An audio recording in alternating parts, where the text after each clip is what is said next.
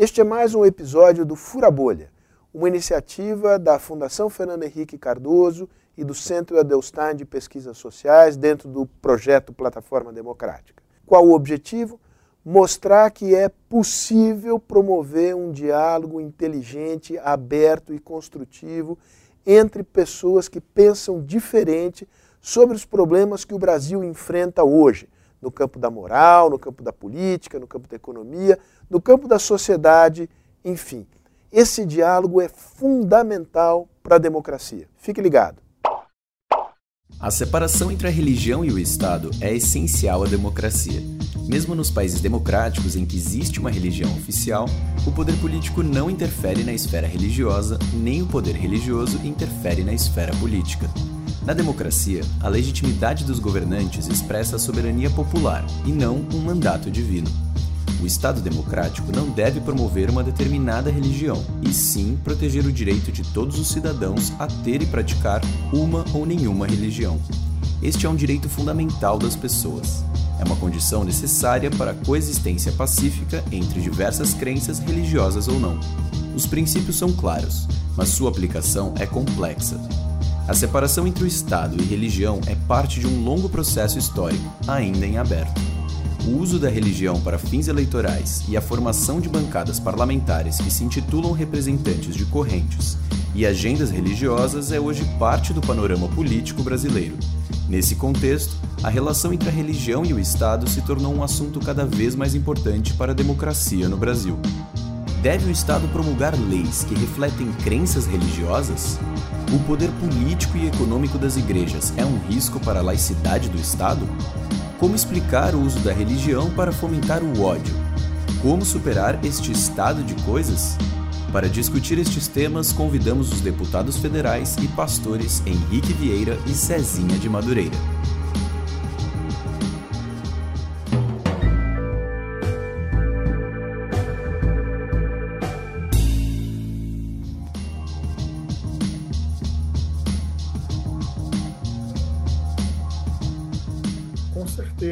É importante fazer a separação entre Estado e Igreja. A Igreja tem a sua autonomia e o Estado deve corresponder à pluralidade que existe na sociedade. Você tem diferentes religiões, no plural, você tem a não crença religiosa e o Estado precisa zelar por essa diversidade. Por isso, o Estado laico e por isso a autonomia da Igreja. Portanto, eu acredito que é um modelo democrático. Inclusive, a própria história do protestantismo aponta para isso. A autonomia da igreja com relação ao Estado, separação entre ambos. Sim, deve ser defendida, até porque a igreja é um Estado dentro do Estado. Hoje, no Brasil, em especial, a igreja ela presta um serviço maior à comunidade, à população, do que o próprio Estado. E tem que haver uma separação é, de instituições. Entretanto, a igreja tem que estar envolvida no Estado e não o Estado na igreja, porque a igreja faz parte da sociedade. Eu entendi o Cezinha, eu só acho importante zelar por esse lugar do Estado como uma instituição que precisa considerar a diversidade que existe na sociedade.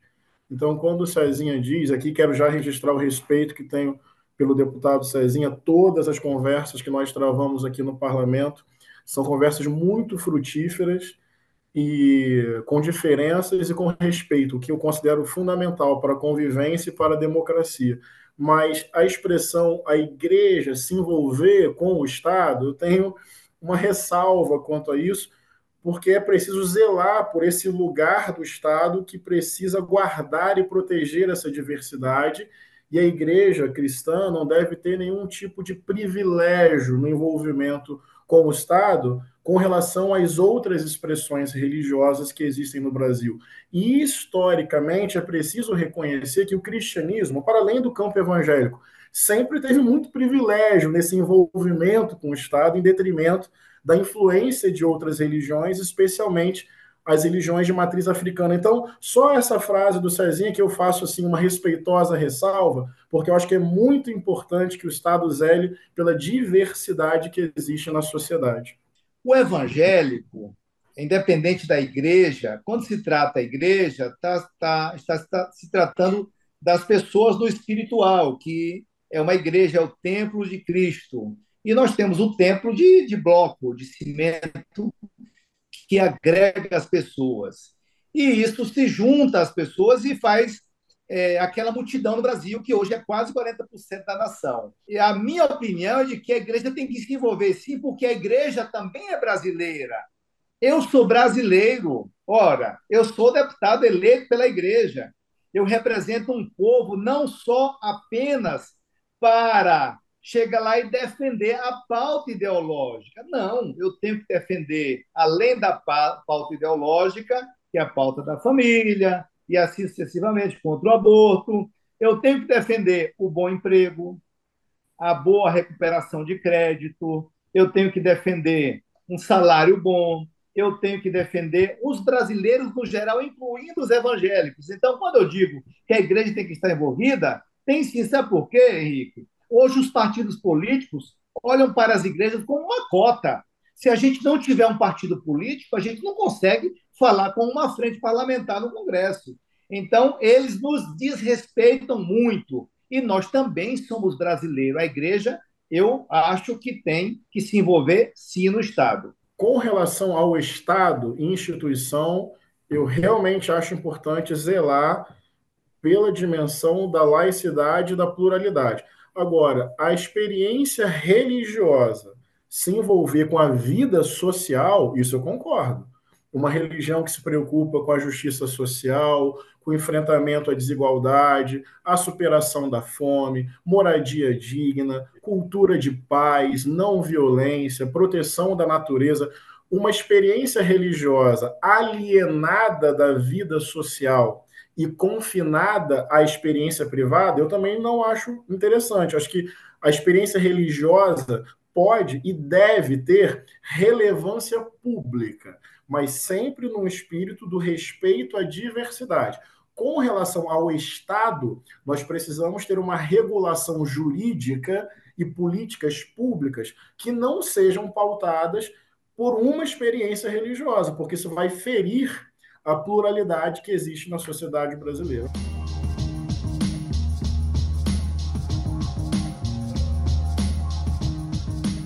Sim, eu acho legítimo, sim, por quê? Repito, nós somos brasileiros e nós defendemos uma fé.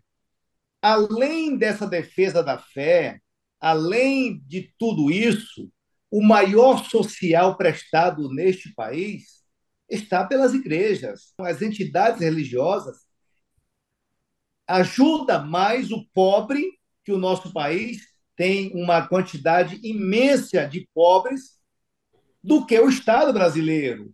É óbvio que, se nós estivermos fora da política, nós não teremos acesso para conseguir desburocratizar muita coisa. Às vezes você, fora da política, não consegue uma liberação de uma praça para fazer um evento para recolher elementos, é, é, é, alimentos para o povo. Isso é um exemplo que eu estou dando. Então, a igreja, eu acho que tem que se envolver, sim. Por quê?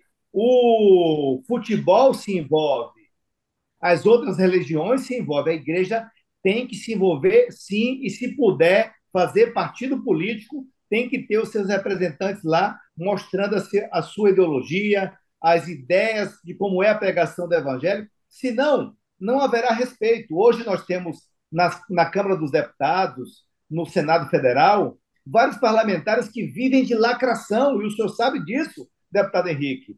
Não fazem e não trazem uma pauta de verdade para a população, para benefício do povo, e sim para lacração de votos a cada quatro anos. Então, eu acho que a igreja tem que se envolver sim.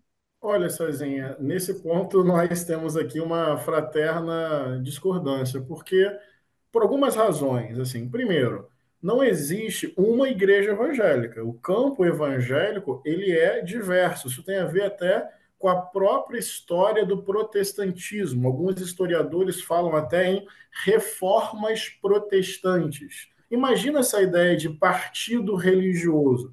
Nem se pode falar, nem se poderia falar nessa hipótese em um partido representando o campo evangélico, porque a própria natureza do campo evangélico, historicamente falando, é de diversidade. Mas, além disso, vou dar o meu exemplo. Religiosos podem participar da política? Daí eu vou dizer que sim, isso é legítimo e faz parte da democracia.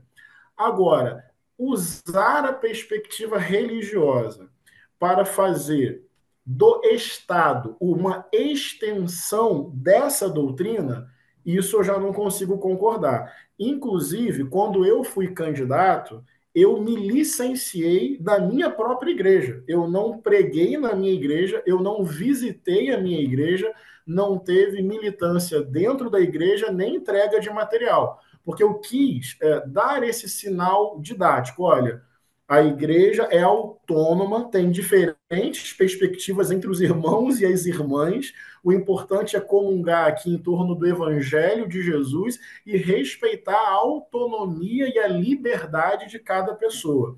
Então, a ideia de um partido a partir de uma religião, eu já não consigo concordar, Primeiro, porque tem experiências religiosas dentro do campo evangélico. Segundo, porque a nossa atuação no parlamento, óbvio que vai ser inspirada pela nossa fé. A fé constitui a nossa vida. Não tem como me separar no meio. Mas eu posso entender a especificidade da arena pública e entender, bem, aqui o debate não é sobre o que eu creio. Aqui o debate é sobre cidadania, respeito ao outro, justiça social, economia. Eu acho que essa é uma modelagem melhor. A religião como inspiração, não como projeto de, de poder que se organiza num partido político. Eu concordo com algumas falas de Vossa Excelência, deputado Henrique. É, nós não podemos pregar no Congresso Nacional a fé. Existe o um púlpito para pregar isso.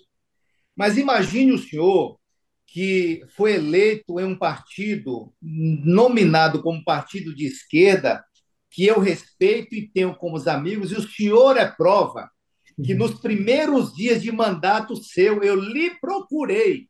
É verdade, é eu verdade. Disse, deputado Henrique, vamos nos unir contra esses deputados que vêm aqui usar a fé para lacração e não se preocupam com o povo. Isso é verdade. Eu lhe procurei, é verdade? É verdade. verdade. Justamente porque imagina se a igreja evangélica, eu faço parte da Assembleia de Deus do Ministério de Madureira, que somos mais de 20 deputados no Congresso, cada um num partido diferente.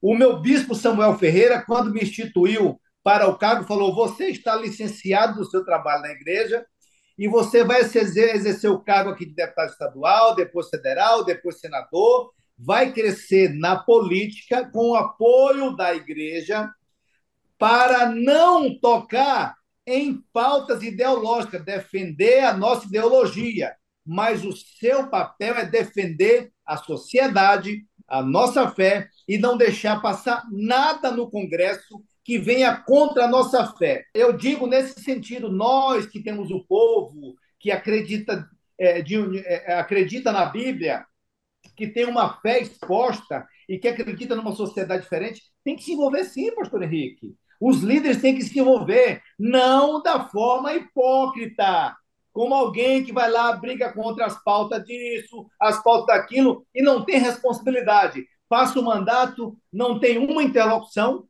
não tem uma responsabilidade com ninguém e não tem um projeto para apresentar. Eu tenho responsabilidade. Se a minha igreja falar assim, você não vai ser mais, eu não quero ser deputado, porque o meu líder me orienta bem. Lá não é para você brigar com pau ideológico, é para defender, sim. Se a pauta chegar, você vai dar pau. Mas você tem que se preocupar com os crentes, porque eles também são brasileiros. Querendo o povo ou não, querendo os políticos ou não, querendo os donos de partido ou não, em 2030 nós teremos mais de 50% da nação.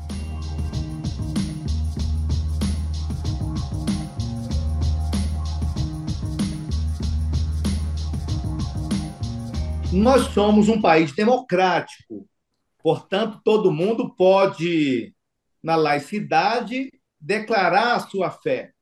Só que quando a gente vai para os números, que 2 mais 2 é 4, não é 5, nós temos mais de 90% da população que são católicos e evangélicos. Portanto, 90% cristãos. E aí você tem, eu não, não sei o número exato aqui, é um pouco mais de 90%. Aí nós temos outras entidades, nós temos outras pessoas que exercem outra fé, outras, é, é, é outras religiões. A gente chega no Congresso, são 130 e poucos deputados federais, seis senadores, que é ligado à minha igreja, e mais um pouquinho, que dá 12 lá. É... Juntando com as bancadas cristãs, evangélicas, dá mais de 400 deputados. Nós temos que defender a laicidade, mas defender, por exemplo, é inegociável o aborto. Agora mesmo, o STF está querendo legislar em nosso nome. Claro que foi covardia em muito momento, muito momento do Congresso, mas não pode brincar com a vida. Nós aprendemos, o católico evangélico, que só quem tira a vida é Deus, quem dá a vida é Deus. Eu não tenho direito de tirar a vida de ninguém. E é um crime o aborto. Então, isso é inegociável, é uma das pautas inegociável. Inegociável também quando o Estado quer taxar a instituição, quando o Estado quer multar a instituição, quando o Estado não quer, não quer deixar a instituição religiosa, todas elas de instituição, crescer. E existiu em algum momento deputados e senadores de ambos os lados com lacração, não criou uma legislação, o STF, o Judiciário, decidiu. Isso é pauta vencida, já tem a decisão do Judiciário. Cada um com seus direitos, não pode, claro, vir forçar a igreja a fazer aquilo que a igreja não concorda através das suas lideranças. Pois é, então. O Brasil tem 80% de cristãos.